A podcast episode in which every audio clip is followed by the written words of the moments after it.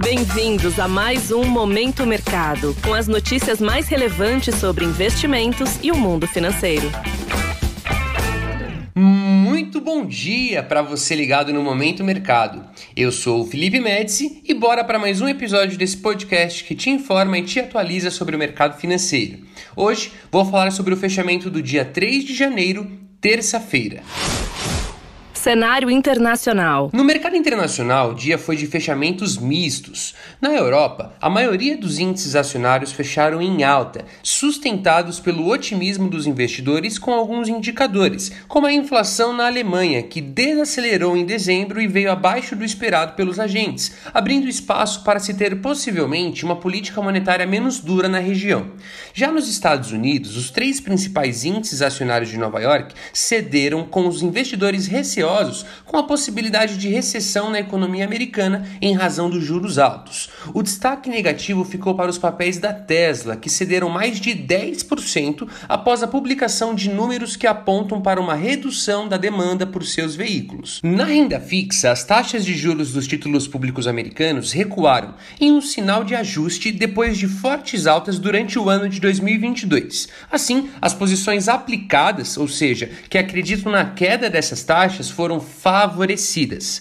No câmbio, o dólar ganhou força ante moedas fortes, com destaque para a queda do euro ante a divisa americana após os dados de desaceleração da inflação na Alemanha em dezembro, que sugerem uma postura mais suave do Banco Central Europeu em relação à condução de sua política monetária.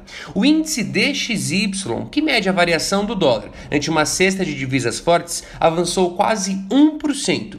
A força do dólar, por sua vez, contribuiu para a queda do petróleo, que também foi impactado negativamente por dados que indicam uma possível desaceleração da atividade econômica na China cenário nacional. Por aqui, no câmbio, em um dia em que o dólar se fortaleceu no exterior, as incertezas com relação às políticas econômicas que serão adotadas durante o governo Lula impulsionaram a desvalorização do real. Ao fim do dia, o dólar avançou 1,72%, fechando a R$ 5,45, o maior nível desde 22 de julho de 2022. Na renda fixa, o dia também foi de cautela. O mau humor dos investidores se deu por declarações do secretário executivo do Ministério da Fazenda, Gabriel Galípolo, sobre um ajuste fiscal com incremento das receitas, e do ministro da Previdência, Carlos Lupe, que prometeu discutir uma anti-reforma da Previdência com o intuito de rever mudanças que foram realizadas no governo passado. Assim, as taxas dos contratos de juros futuros se elevaram em todos os vencimentos, favorecendo as posições tomadas, isto é, que se beneficiam com a alta dessas taxas.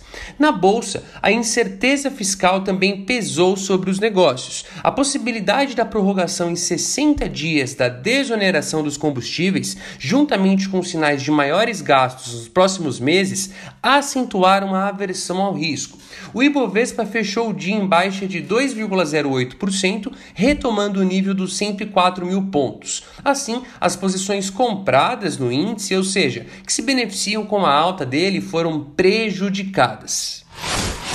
Pontos de atenção. Nos Estados Unidos, teremos a divulgação da ata da última reunião do Comitê Federal de Mercado Aberto, FONC na sigla em inglês, do Fed, o Banco Central Norte-Americano. Também serão divulgados os PMIs, que são os índices de gerentes de compras de serviços e composto do Brasil, Estados Unidos, zona do euro, Alemanha e Reino Unido. Por aqui, teremos a cerimônia de posse do vice-presidente Geraldo Alckmin no Ministério do Desenvolvimento, Indústria, Comércio e Serviços. Sobre os mercados, agora pela manhã, a maioria das bolsas asiáticas fecharam em alta, com os investidores à espera da ata da última reunião de política monetária do Fed, que pode mostrar uma postura mais moderada do Banco Central americano na condução de sua política monetária. Na Europa, a maioria das bolsas abriram em alta, com os agentes à espera da divulgação de PMIs e também da ata do Fed. Em Nova York, os índices futuros abriram em alta, em sinal de recuperação após quedas recentes. Desta forma, termina o Momento Mercado de hoje. Agradeço a sua audiência e um excelente dia. Valeu! Você ouviu o Momento Mercado com o Bradesco. Sua atualização diária sobre cenário e investimentos.